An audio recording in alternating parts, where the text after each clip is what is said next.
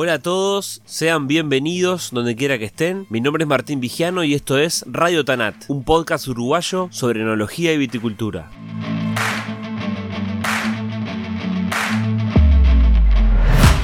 Integra una familia con mucha tradición en la zona de Progreso, Canelones, y desde que era niño estuvo rodeado de vino. El invitado de hoy disfruta del día a día cuando cultiva la viña y asegura que la industria atraviesa un momento de cambios donde conviven varias formas de hacer viticultura. Junto a sus hermanos, lleva adelante una de las bodegas más reconocidas en vinos finos en Uruguay, que llega a varios mercados del mundo con sus etiquetas. Hoy, en Radio Tanat, les presento a Eduardo Pisano. Amigo lindo del alma, tersura de mi candil. Encuentros en la llamada y en una te quiero a ti. Como Luana, nuestra música habla de quiénes somos, nuestros vinos también. Vinos del Uruguay, lo mejor de nosotros. Disfrutar los vinos uruguayos con moderación. Prohibido su venta a menores de 18 años. Radio Tanat es presentado por Nomacork, una línea de tapones técnicos que cuidan el vino y el medio ambiente. Nomacork Green Line es un portfolio de cierres creado a partir de materias primas renovables derivadas de la caña de azúcar y ofrece opciones para todos los segmentos, desde vinos jóvenes hasta vinos de guarda prolongada. Garantizan homogeneidad en todas las botellas y cero TCA. Para conocerlos mejor pueden seguirlos en Instagram, arroba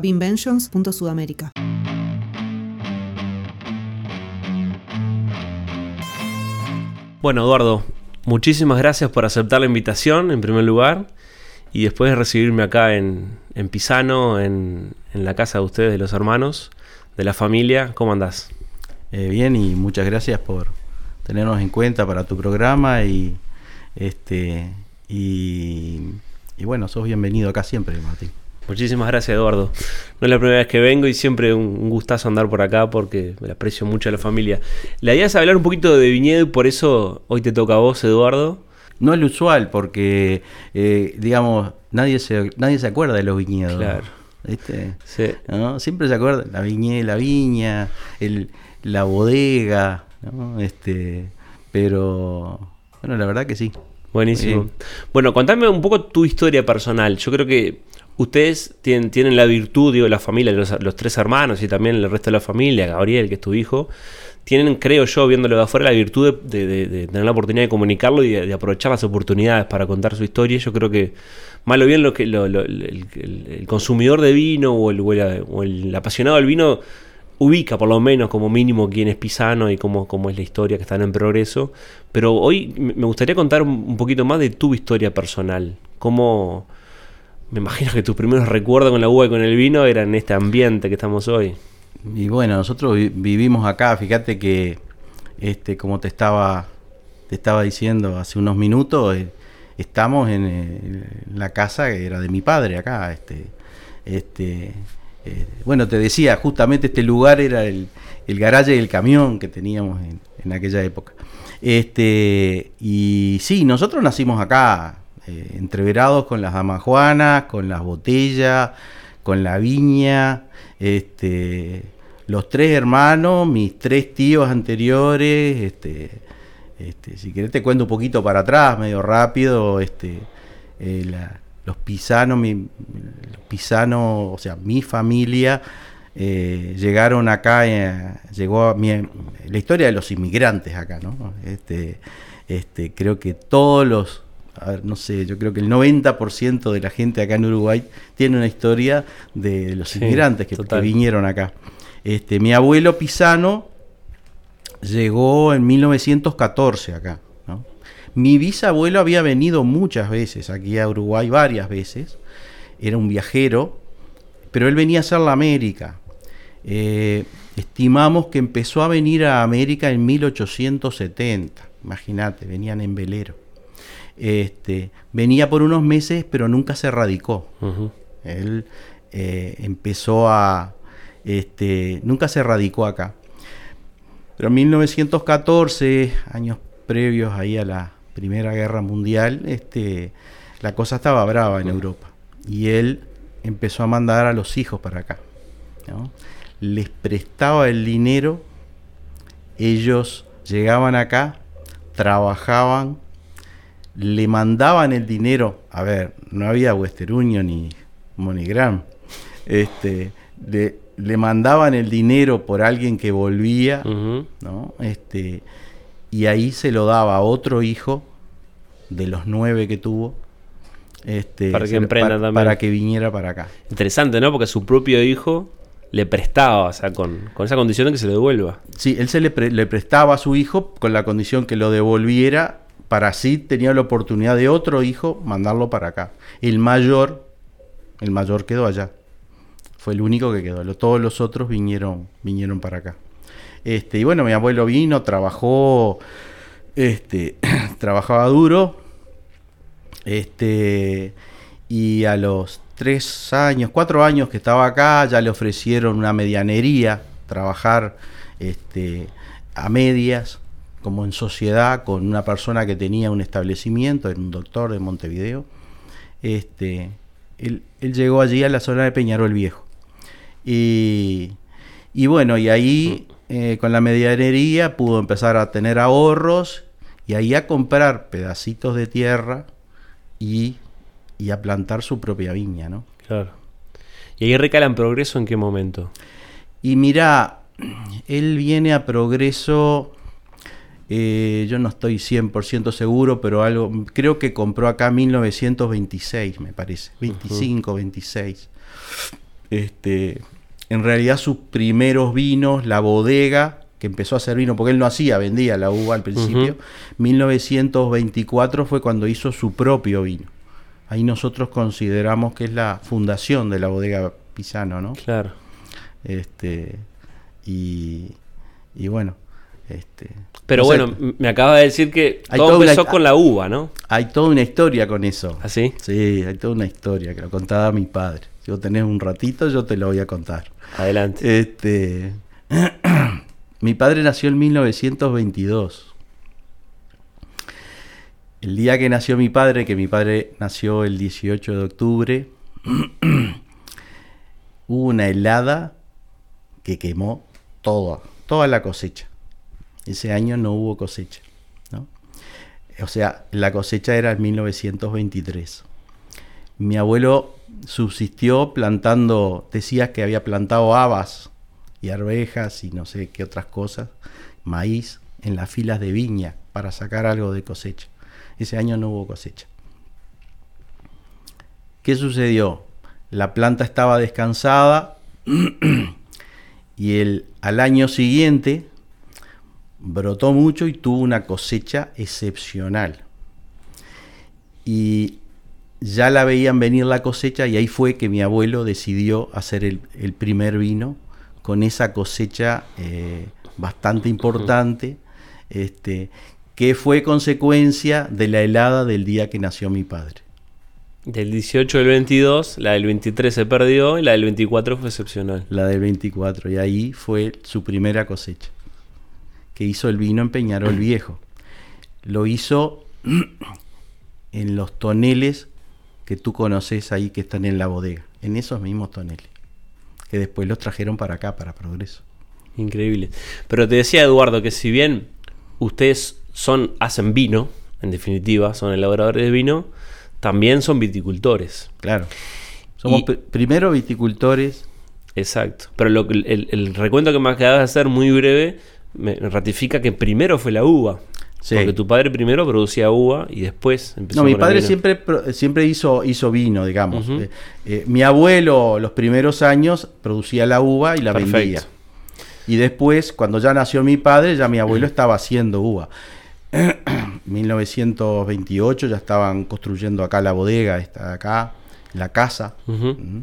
El mismo tonelero que hizo los toneles aquí en la bodega fue el que hizo las, las ventanas que tiene ahora de madera la casa de mi madre, aquí al lado. ¿no? 1927, 28, por ahí. Eduardo, ya- me, me diste un adelanto, pero ¿qué, qué lugar ocupa la viticultura en, en la filosofía de ustedes para hacer vino? Bueno, yo creo la viticultura, esto es un todo, Es un todo. La, viticultura y el elaborar vino es nuestra vida, está, está muy relacionado. Nosotros no nos cuesta mucho diferenciar lo que es la vida de lo que es este, la elaboración y la producción de uva, ¿no? Hay gente que de repente va, trabaja en una oficina y después este, va para su casa y tiene una vida. A nosotros esto está muy relacionado porque estamos, nacemos acá, nos levantamos y miramos por la ventana hasta la uva afuera, la viña, está la gente. Este, entonces eh, eh, nos resulta muy difícil separar. Nuestro, nuestra vida de la elaboración o de la producción de uva. Y ahí te, ahí te da una idea de la importancia que tiene esto. Claro.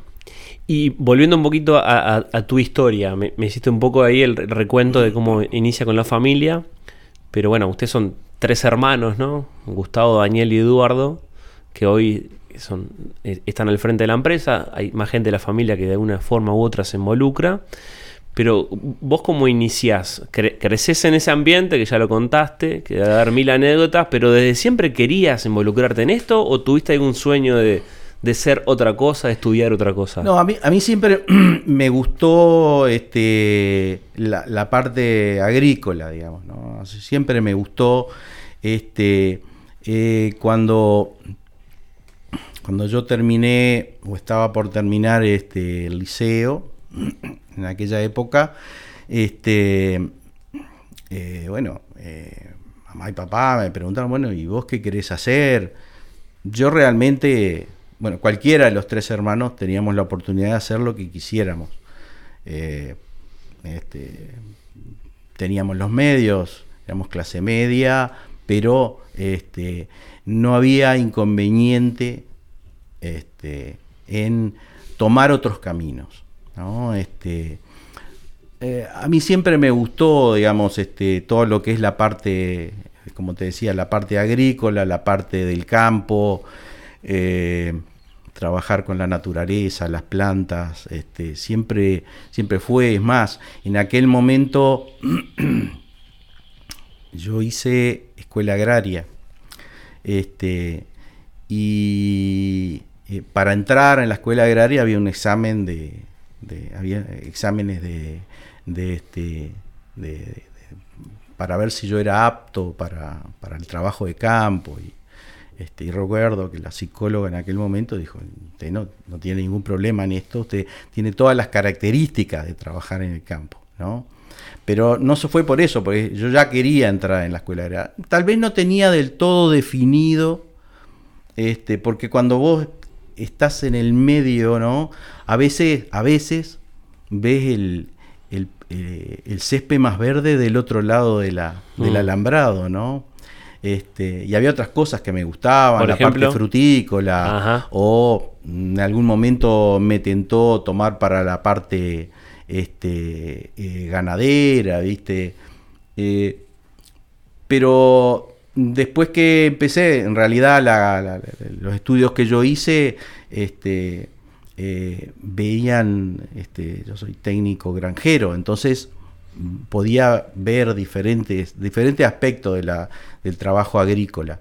Este, y realmente, bueno, esto, esta parte me llamaba, digamos, ¿no? Me llamaba, este, eh, me llamaba también toda la parte frutícola, ¿no? Es más, nosotros tuvimos una parte, unos años de confruticultura eh, bastante fuerte, en la década del fines del 70, 80, por allí. Cuando nosotros empezamos a trabajar, empezamos con plantaciones fuertes de frutales. Pero en definitiva, Eduardo, vos no sentiste una presión o un compromiso de quedarte en el negocio familiar, sino que naturalmente no, lo fuiste no, abrazando. No, no, no, no, para nada, para nada. Viste que e- eso es Sí. difícil, ¿no? En las transiciones de... sí. Bueno, también te lo puedo preguntar porque tu hijo ahora también está... Bueno, eso fue algo bastante conversado con mi señora, este, y teníamos miedo que nuestro hijo tomara, hiciera analogía como hizo, por un, llamarlo un mandato familiar. ¿no? Entonces nos preocupó en el determinado momento y, y hablamos con él, ¿no? Dijimos, mirá que vos no, no tenés que hacer esto, podés hacer lo que quieras, podés, no sé, lo que quieras, querés ser arquitecto, doctor, no sé. Este, y él dijo, no, no, yo quiero hacer esto, ¿no? Quiero hacer esto porque yo lo veo, me gusta, nací acá. Mm. eh, no sé, hay. No hay un mandato familiar, pero hay una tradición que tiene mucha fuerza, ¿no? Claro. Este, y no te obliga, te invita a eh, seguir lo que han hecho tus antepasados. Y, y en tu caso, Eduardo, bueno, hiciste la escuela agraria, ya lo contaste, y enseguida te sumás a la empresa, ¿tuviste alguna experiencia laboral en otro sitio? ¿Exploraste? Eh, no, yo empecé ya a contaste lo de, lo- lo de la parte frutícola, Bueno, ¿no? eh, eh, yo este, mm, después que terminé, quería, quería tener una experiencia laboral en otro lugar, ¿no? Este, entonces me fui para California. Bien. Me fui para California y estuve un lote de meses trabajando en, en Central Valley de California. Este, eh, fue una experiencia de trabajo, pero también una experiencia de vida, ¿no? Porque eh, yo fui a vivir solo, eh, ¿no? A una casita, este, en la cual me tenía que hacer la comida. En eso no tenemos problemas los pisanos, somos todos medio cocineros.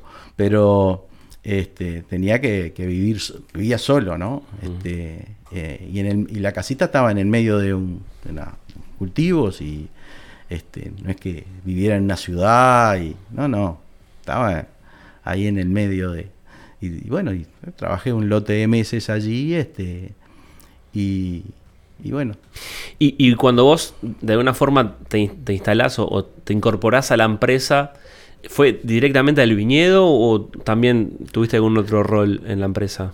no, hacíamos de todo. Hacíamos de todo. En ese momento ya Daniel, mi hermano mayor, estaba, estaba trabajando fuerte en la empresa, eh, tenía, había, tenía algunos proyectos y yo entré acompañándolo, ¿no? Pero hacíamos de todo. En realidad, en el transcurso de, de, toda de la vida mía y la de mis hermanos también, todos hemos hecho de todo aquí en la empresa. Digamos, yo trabajé en la bodega, iba, iba en el camión, yo, yo era niño y en vacaciones acompañaba a mi padre en el camión al reparto, ¿no? Este, íbamos, hacíamos entrega a domicilio y teníamos algunos comercios y bueno, todos los jueves, los jueves salíamos de madrugada a repartir, este, a repartir vino, ¿no? Eh. Mucho vino ese en Damajuana, este, Damajuana de 5 litros, de 3 litros, este, y botella también. ¿no? Está bien.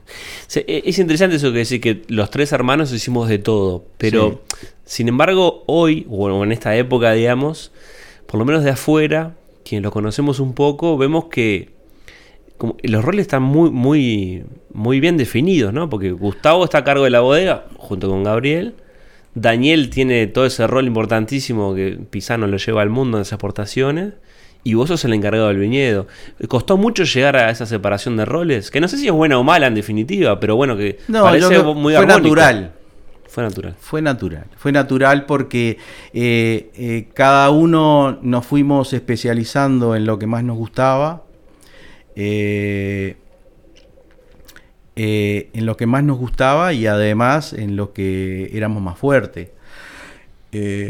Vos tal vez no lo recordás, pero en, el año 89, eh, este, cuando este, Uruguay estaba por entrar en el Mercosur, todo eso, digamos, este, la viticultura estaba destinada a desaparecer. Eso fue lo que nos dijeron los gobernantes de turno. Este, y nosotros dijimos, ahí- ahí hubo un, un- cambio, ahí hubo un, momento de tensión, y nosotros conversamos, los tres hermanos, ¿no? ¿qué hacemos?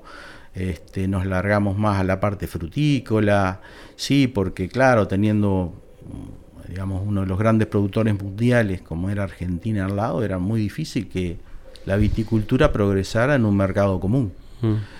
Este, y, y ahí, bueno, este, los, los tres hermanos, este, si se quiere, nos sacudimos un poco la, este, no la modorra, porque ya veníamos, eh, cuando en la juventud vas metiendo, te sentís el dueño del mundo, podés hacer de todo. Este, y ahí fue que empezamos, este, dijimos, digo, acá tenemos que especializarnos, acá tenemos que eh, hacer un cambio, aquí tenemos que valorizar el producto que tenemos, que ya era un producto muy bueno, considerábamos nosotros que era un producto bueno. Lo único que eh, no lo vendíamos este, de repente con, este, no, no lo sabíamos vender. Y bueno, y ahí em- este, este, empezamos a hacer cursos, ¿no? este, de todo un poco. Y bueno, la administración empezaba a crecer. Yo, además de la parte agrícola, me, me encargo de la parte eh, administrativa, ¿no? Este, y yo de eso no sabía nada. Bueno, ahí hice tanto curso, tanta, todos los cursos que había de contabilidad, de, de todo hice, ¿no? Este, me ten- tenía que ayornar, ayornarme y, y empezar, este, y, y bueno, y ahí este, tuvimos un, un cambio importante en lo que fue la bodega, en la manera de vender nuestro vino y también en la elaboración, ¿no? el destino al cual nosotros apuntábamos, que era el destino que iba a competir con, eh, con la viticultura, con los vinos argentinos. Este, y, bueno, yo creo que hicimos bien. Mm. Eduardo, hablemos un poquito de viñedo y para contarle un poquito más a la gente en profundidad.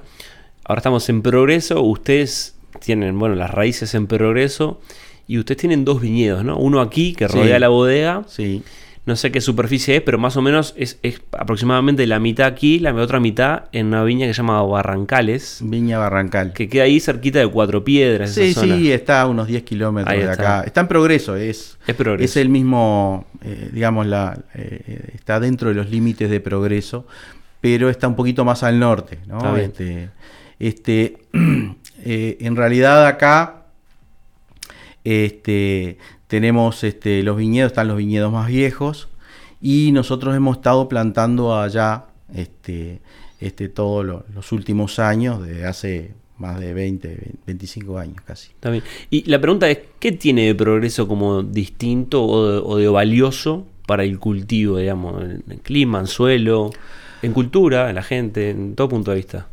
Mirá, eh, vos lo dijiste, ¿qué tiene de distinto? ¿no? Este, mm, vos, vas a ver que eh, muchas bodegas se dicen que se dicen eh, que este, en su en su en su speech de, de marketing que están en el mejor lugar posible, ¿no? Eh, Eso es mundial, no es de acá de Uruguay solo, ¿no? Este, nosotros acá lo que tenemos, lo que nosotros no decimos que somos, ni tam- tampoco los vinos, ¿no? no quiere decir que nosotros tenemos los mejores vinos. Este, los mejores vinos, es más, no existen los mejores vinos, ¿no? Hay vinos diferentes, ¿no? Y a algunos les podrán gustar más, menos, pero a diferentes personas. Este, los vinos acá en Progreso, acá es tierra muy arcillosa, y que tiene altos contenidos de, de- de calcario también. Principalmente en el viñedo que tenemos acá es un poco más limosa y allá es un poco es más calcárea. Este, y eso le da una característica particular ¿no? a los vinos. Si son mejores, peores, bueno, el consumidor los dirá, pero le da una característica especial. Estamos cerca, cerca del mar también, este, eh, en el cual tenemos influencia marítima, este, eh, pero bueno, estamos en una zona, eh, una zona que tradicionalmente fue vitícola, este, que sigue siendo este, una zona tradicionalmente vitícola, este, y, y, y- esas son la- un poco las diferencias, ¿no? Este, nosotros creemos que las diferencias de los vinos sí tiene que ver el, el terroir, el lugar, pero eh, creemos mucho en la parte cultural, ¿no? Este, quién lo hace, cómo lo hace, cómo se cuida, la gente que trabaja. Eso es eh, lo que le imprime eh, realmente la personalidad a las diferentes, a los diferentes vinos de las diferentes bodegas. Está bien. Eduardo, para vos, ¿qué es ser un buen viticultor? ¿O qué tiene que tener un viticultor para hacer, para hacer bien su trabajo? Eh, bueno, paciencia. tiene que tener paciencia, tiene que tener, ser constante, ¿no? Este, eh, tiene que saber este, eh, poder enfrentar los problemas sin desanimarse, ¿no? mirar a largo plazo. La, viticultura es, un negocio a muy largo plazo. Este, esas son un poco la- las cosas que, tiene que tener. Este, si me preguntas a mí particularmente, yo soy un tipo bastante exigente, ¿no? Este, eh, y me gusta la prolijidad, me gusta, me gusta hacer las cosas en tiempo y en forma, ¿no? Este, pero esos son defectos, defectos llaman los míos. Sí. Es- ese es un tema interesante. Yo lo he hablado con algunos productores que, que, claro, a veces en la lógica productiva, hacer un trabajo y que el viñedo esté lindo y prolijo, de, quizá no es del. Pensando en la lógica productiva, ¿no? Quizá no es estrictamente necesario. Es decir, si hay, ¿no? Algo un postre que está más torcido, eh, no sé, falta una rienda. eh, quizá la uva, los kilos y la calidad sale igual, pero claro, hay muchos productores que tienen impronta que necesitan ver prolijidad. Eh, sí. Eh, Y que, perdón, y que afirman que esa prolijidad impulsa e inspira otras cosas. De hacer bien las cosas, ¿no? Y, eh, Eh, bueno, yo este, sí, en algún momento he tratado contra este problema, este defecto mío de, de querer ver prolijo, ¿no? Este, por ejemplo, un ejemplo este, claro es este, que antes nos gustaba ver todo limpito, el viñedo sin un pasto. Y bueno, hemos aprendido en el correr de los años de que tal vez eh, no es lo mejor ¿no? este, para, este, para el viñedo que el viñedo esté tan limpio. Este, eh, de repente algunos, algunas personas que, escuchan eh, no, no- no saben por qué, pero este, me gusta explicarlo. Este, eh, nosotros trabajamos este, en lo que es la viticultura sustentable. Somos precursores desde hace muchísimos años de la viticultura sustentable. Este, y el hecho de que haya malezas quiere decir que en esas malezas van a haber insectos este, y va a crear un, eh, llamarle un ecosistema dentro del viñedo que lo hace mucho más natural y se logran este, resultados mucho más interesantes eh, y a su vez se preserva el medio ambiente. Entonces, eh, a veces en el pasado he tenido que luchar contra, contra aquello de ver un poco de pasto en el viñedo, ¿no? Es más, ahora algunos de los compañeros del, del grupo CREA me critican, che, dejaste empastar mucho esto, digo, ahora es difícil controlarlo, te va a hacer competencia, ¿no? Este, pero este, eh, eh, yo este, en este momento trato que tratamos, Este, es una, una de las este, es una de las eh, de los objetivos de la empresa es que el viñedo sea sustentable, sea lo más natural posible, ¿no? Este, y nos dimos cuenta que, que esto tendría que, eh, digamos, generalizarse, pero no solamente eh, lo vemos como eh, o sea, no es que lo queramos como para utilizarlo comercialmente, porque nosotros no lo utilizamos para marketing. Generalmente nunca lo decimos, no vas a ver nunca nuestra etiqueta en estos momentos de que, de que nosotros trabajamos hace más de 20 años en viticultura sustentable. Nosotros eh, estuvimos en la certificación de la viticultura cuando nació allá por el 2000, 2000 y pico. ¿no? Este, ¿Por qué? Porque creemos en eso y porque vivimos en el medio del viñedo. Mm, Estamos cuidando nuestra propia casa. está bien. Mi hijo vive en el medio del viñedo y mis nietos también. Entonces debemos cuidar ese medio ambiente para ellos, para mis nietos y ojalá que para mis bisnietos. Claro. Eduardo, me hablaste recién de, una cosa que siempre me interesa preguntarle al viticultor para que lo transmita al consumidor que puede escuchar esta historia, y es el tema de la paciencia que hay que tener para, para ser viticultor. Vos, cómo, capaz que me decís que lo tuviste de toda la vida, pero ¿cómo, cómo fuiste procesando tu personalidad y tu temple para lo- alcanzar esa paciencia y que no los estribos no se te vayan en la primera de cambio? Bueno, a veces te van, digamos, ¿no? Este, pero bueno, lo hemos llevado y con el, correr de los años hemos aprendido a, a tenerlo. Hay que tener en cuenta de que cuando uno planta un viñedo, la cosecha la ve dentro de cuatro o cinco años. Eh, entonces, a veces cuesta un poco. Y no estoy hablando del tema económico. Estoy hablando de la ansiedad que tiene uno. De repente plantó una variedad diferente y quiere experimentar aquel vino de aquella variedad que probó en alguna parte del mundo, de una botella que trajeron regalada o que nos dieron en la feria. Y vos decís, y plantaste y te la jugaste, ¿no? Este, por esa variedad y tenés que esperar 4 o 5 años para recién empezar a hacer Claro. un vino.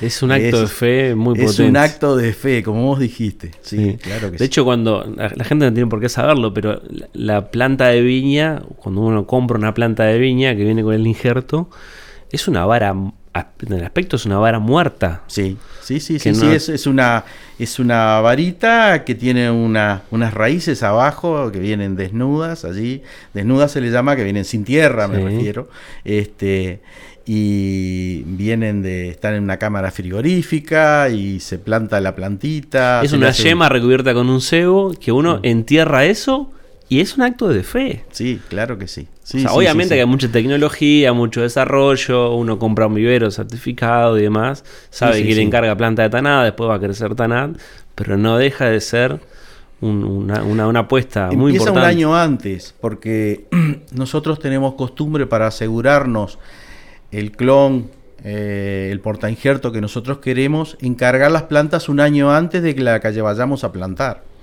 Entonces, eh, vos tenés que pensar a 6, 7 años para adelante de que vas a sacar un, aquel vino, ¿no? Que tomaste hace 3, 4 años atrás. ¿No? Este, sí, es un acto de fe. Y hablando de, de- ese, de esa práctica que a veces no... Porque la gente, bueno, obviamente que aprecia el vino y habla del vino, pero todo lo, lo que hay atrás en, en la viticultura, ¿te acordás de, de un momento de frustración? Así, el, el peor que hayas tenido, no sé, una vendimia, un, puede ser un día, un momento, una época que dijiste, "Eh, yo de esto me voy, esto no puedo con esto, me dedico a otra cosa. Bueno, eso que vos decís de me dedico a otra cosa, esto eh, me voy, nunca me pasó. Mm. Nunca me pasó. Siempre estaba aquello de el año que viene va a ser mejor. Este, sí, tengo, me acuerdo de algunas, algunas cosas. Este, de, por ejemplo, de, no sé, de caer piedra, caer piedra, granizar, ¿no? Cuando estás cerca de la cosecha o a veces peor eh, cuando estás en, noviembre que está en floración no este este yo recuerdo una vez no me preguntes el año porque no, no me acuerdo venía de reparto en Montevideo Un jueves. Un jueves seguro este veníamos por camino Mendoza y llegando acá a 4 o 5 kilómetros una granizada, fue impresionante, impresionante. Y un viento, granizo, viento. Este, y me acuerdo, eh, acá si tú venís del lado de Camino Mendoza, una zona que se llama Isla Gambeta, hay un alto que se ve el techo de la bodega. Y yo en ese momento miro así, a lo lejos, y por alguna razón de que de- de- de- de- del sol o del sol o no, de la claridad, este, la vi sin techo, ¿no? Me acuerdo que sentí una angustia, fue algo angustioso hasta que hice dos kilómetros y, la, y llegué aquí a 500 metros que la volví a ver. Este, y yo me acuerdo, viste, esas cosas que vos decís, ¿te acordás de? Bueno, me acuerdo de ese hecho cuando hasta que le vi, digo, pero tiene el techo todavía. Este, sentir un alivio, ¿no? pero también ver el viñedo este, ¿Y qué- totalmente ¿Qué, destrozado. pensás en ese momento? Y bueno, Porque vos, decís, bueno, esa visión optimista, bueno, el año que viene va a ser mejor, pero en Bueno, ese eso lo pensás, instante... lo pensás al día siguiente. Por eso. En ese momento tenés un dolor en el pecho, sentís una angustia, este, este, que en otros momentos también ha- me ha pasado. Las granizadas son difíciles. Porque ¿no? yo Este, creo que yo, yo lo he explicado, y, pero es difícil de entenderlo uno que está por fuera y que simplemente le gusta el vino. Es que, bueno, cae granizo, te daña la uva, pero de pronto capta, no solo te, te quita la posibilidad de esa cosecha, sino que incluso puede hasta comprometer el, siguiente ciclo porque Sí, sí, daña sí. la madera también, sí, ¿no? sí, sí, sí, es un golpe que puede ser muy profundo. sí, sí, sí, queda, este, se daña según la intensidad y el tipo, el tamaño, el granizo, se, se daña la madera para el año siguiente, ¿no?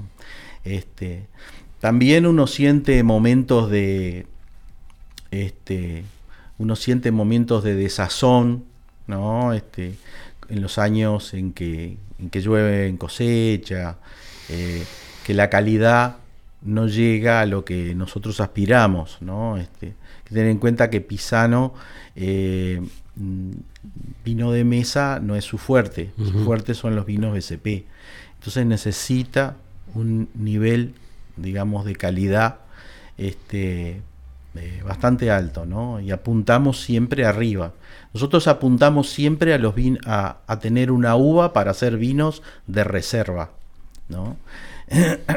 Eh, entonces, eh, cuando por temas climáticos la, la calidad no cumple las expectativas, uno siente una desazón, ¿no? Este, no dormís la Hmm. vendimia cuando está lloviendo y tenés la uva para cosechar. Nosotros hemos cosechado bajo agua, ¿no? Este, hemos querido parar, por ejemplo, y la propia gente, los propios cosechadores, nos han dicho, nosotros mientras haga, no se hace frío, si, hay, si hace calor, no tenemos inconveniente. Este, me acuerdo alguna cosecha de hacer café, cantidades importantes, y ir con, ir con café. Este, A la fila de viña. a la fila de viña, ofrecérsela a, los- a la gente que está cosechando bajo agua, ¿no? Este, porque había que sacar la cosecha.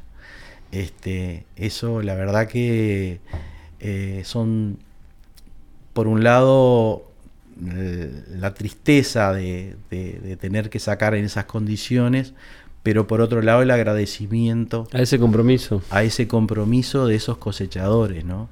Este, realmente este, esas cosas son, no se olvidan. Y además, eh, te- también te quería preguntar de las otras, de las buenas. Me, me acabas de contar una anécdota preciosa, ¿no? Pero, ¿cuál, cuál fue otro momento donde vos dijiste, bueno, esto es un logro? Vi- Viéndolo de tu lugar, ¿no? No, no- no- digo porque sea egoísta, pero digo, viéndolo desde el punto de vista del viñedo, ¿cuándo dijiste, esta tarea cumplida, por esto vale la pena todo el esfuerzo? Bueno, eh, es- está, está por un lado lo diario, ¿no? De, de vos salir al campo, eh, ver la helada en el invierno, caminar con las botas, eh, el sol saliendo, ese paisaje, ese sentimiento de, de tener frío, pero saber que ese frío es un frío sano y que el frío en invierno le hace bien a la, a la viña, ¿no? Este, que es un frío sano, que le está haciendo bien, eh, eh, el paisaje, la bruma en la mañana, la puesta del sol cuando vos estás, estás trabajando. Yo ahora, digamos, tengo poca actividad manual en el viñedo, este, pero siempre me encantó estar en el viñedo, me encanta podar, me gusta mucho podar. Durante muchos años yo no tenía ninguna necesidad y me guardaba un cuadrito para podar yo. Este, me, me encanta podar. La poda es un trabajo muy creativo. Este, eh, ese vivir con la naturaleza, eh, mirar el, el pájaro que se posó, el hornero que hizo el, el- su casa en, en el poste de la viña, esos, esas, esas cosas son invaluables, ¿no? Esas cosas te pagan, eh, eh, te pagan eh, muchos sinsabores, ¿no? Y después está también lo otro, está la, eh, eh, la valoración de lo que vos has hecho, ¿no? Eh, que vas a una feria internacional y viene un crítico súper ¿no? conocido a nivel mundial y te dice, este vino está excepcional, ¿no? Esas cosas te hinchan el pecho y te llenan de orgullo, ¿no? Este, de repente el vino después no lo podés vender. y sí, porque de repente el vino, yo qué sé, no sé, no, lo podés vender, sí, todo el mundo le gusta, pero de repente no, no, no tiene mercado, no sé.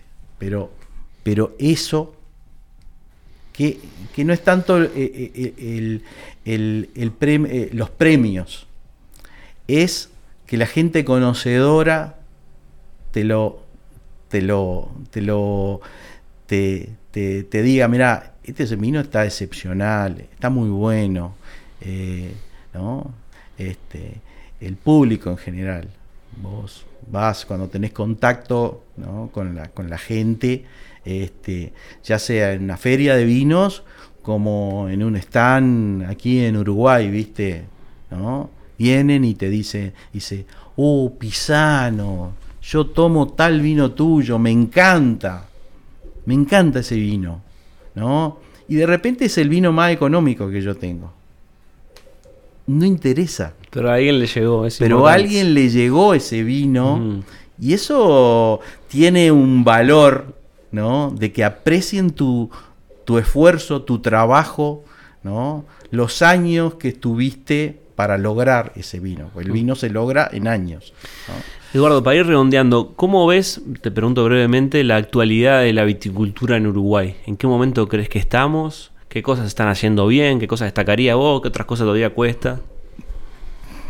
Este, bueno, yo creo que estamos en un periodo de cambios, ¿no? Este, hay, hay varias viticulturas, la viticultura se ha diversificado, diría yo. Este, y está la viticultura y la elaboración, va todo junto, ¿no? Este, eh, estamos en un proceso de, de técnico de especialización en la cual venimos reduciendo la cantidad de hectáreas, pero la cantidad de uva no ha reducido tanto, o sea que Mm. los viñedos están siendo más productivos. ¿no? Este, eh, está la viticultura y todos, todas esta- estas partes, est- estas diferentes viticulturas y, y- y vendría a ser y, y industrias eh, conviven, ¿no? Este, está la, eh, la del vino de mesa, que siempre tiene que existir y que se tiene que especializar con determinados objetivos y determinadas cosas. Está el vino, el vino BCP, que tiene que tiene otro, es para otro público, eh, o, eh, y tiene una, es una viticultura que se trabaja diferente en el viñedo. Está el vino de exportación, está la exportación y ahora está el enoturismo también. Entonces, eh, todas esas, esas partes de lo que es la viticultura y la enología, este, yo creo que tienen que convivir. Y creo que están habiendo algunos cambios, ¿no? Este, están apareciendo nuevas bodegas, nuevas zonas. Eso es, sensacional, es muy bueno, ¿no? Este, están apareciendo algunos grandes actores en, el, en, el, en lo que es este, la, la industria del vino. Eso también es bueno. ¿no?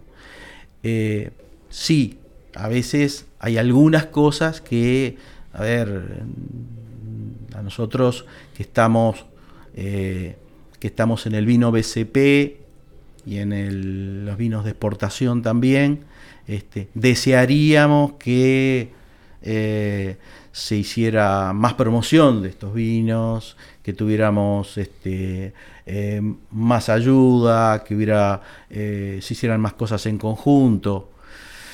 Pero bueno, también está la viticultura del vino de mesa, que tiene otros objetivos, y los que están recibiendo turistas también. Entonces, bueno, este, yo creo que, están habiendo algunos cambios. ¿Y para dónde crees que va a, a disparar la cosa, digamos? En, en 20 años, ¿cómo, ¿cómo se resume todo eso? Yo creo que no va a disparar para ningún lado, digamos. Este, la viticultura eh, es tan a largo plazo. Este, eh, sí, van a ir desapareciendo los viñedos este, que no están utilizando las, técnicas adecuadas. Este, entonces mm, dejan de ser rentables. Este, creo que hay una búsqueda de nuevas variedades. Tenemos que considerar que están apareciendo nuevas variedades a nivel mundial este, y las tenemos que probar, a ver cómo andan, qué gusto tienen y todo.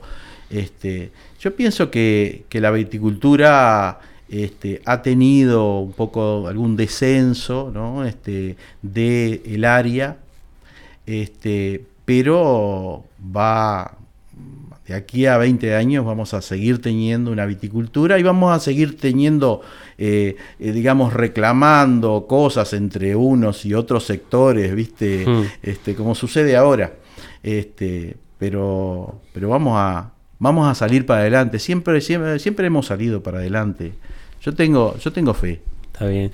Bueno, ahora sí para ir redondeando, Eduardo. ¿Y, y en casa cómo, cómo te imaginas vos de aquí a 20 años? Eh, vos y Pisano, ¿no? En la familia, el proyecto. ¿Cómo, ¿Cómo te imaginás y cómo querés que siga esto? Bueno, yo me siento joven todavía, ¿no? Tengo 60 y pico, pero me siento joven.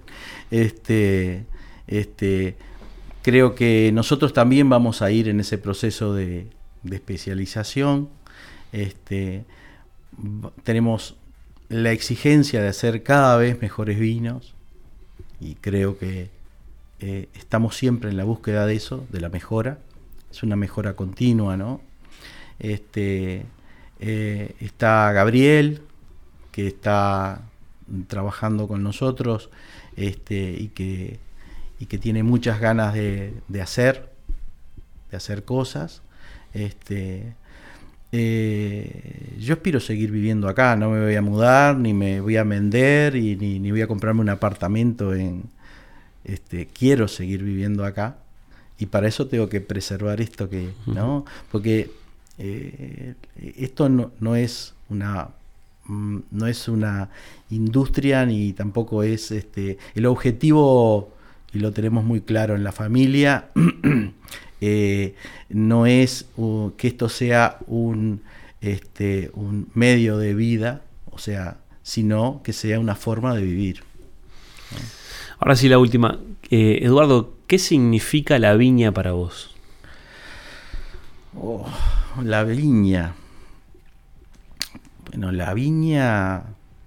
Las viñas son raíces, ¿no? Eh, la planta, las raíces. Vos conocés la forma que tienen las raíces del viñedo, ¿no? Este, son como dedos que se agarran a la tierra. Este, nosotros somos un poco también esa planta, este, que estamos agarrados a la tierra, este, y alguno dirá, bueno, pero se pone vieja la planta, este, pero la raíz de la viña no la arrancas más. Eh, a la fuerza es muy difícil. Este, y nosotros estamos así como eso, ¿viste? No, no nos van a arrancar de esto fácilmente. Este, este, y bueno, eh, para nosotros significa, significa un arte, porque eh, crear una, una planta, cultivar una planta es la palabra, este, es un arte, y elaborar un vino también es un arte. ¿no? Este, y nosotros nos expresamos a través de eso. Eh, ese es uno de los objetivos que tenemos, este, expresarnos, porque nos consideramos, eh, nos consideramos artistas este, de la, del cultivo de la viña y elaboración de vino. Muy bien. Eduardo, muchísimas gracias por el tiempo, por recibirme acá y aceptar la invitación. No, muchísimas gracias a vos, Martín. Un placer tenerte por acá. Igualmente. Gracias por llegar hasta acá. Los invito a dejar comentarios, a compartir este contenido si les gustó y a seguirme en las redes para estar conectados. Nos escuchamos en un próximo episodio de Radio Tanat.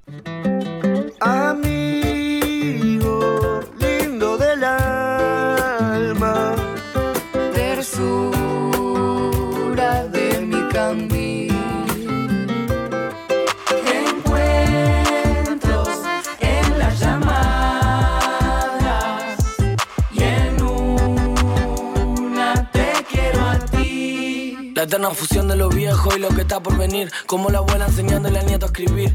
El eco de todos los tambores que el silencio quiso extinguir. El uruguayo es así, no sabe llorar sin reír. Deja una nota en cada gota para que cada copa toque una canción a lo largo del país. Nuestra música habla de quiénes somos. Nuestros vinos también. Vinos del Uruguay, lo mejor de nosotros. Disfrutar los vinos uruguayos con moderación. Prohibido su venta a menores de 18 años. Radio Tanat es presentado por Nomacork, una línea de tapones técnicos que cuidan el vino y el medio ambiente. Nomacork Green Line es un portfolio de cierres creado a partir de materias primas renovables derivadas de la caña de azúcar y ofrece opciones para todos los segmentos, desde vinos jóvenes hasta vinos de guarda prolongada. Garantizan homogeneidad en todas las botellas y cero TCA. Para conocerlos mejor pueden seguirlos en Instagram, arroba.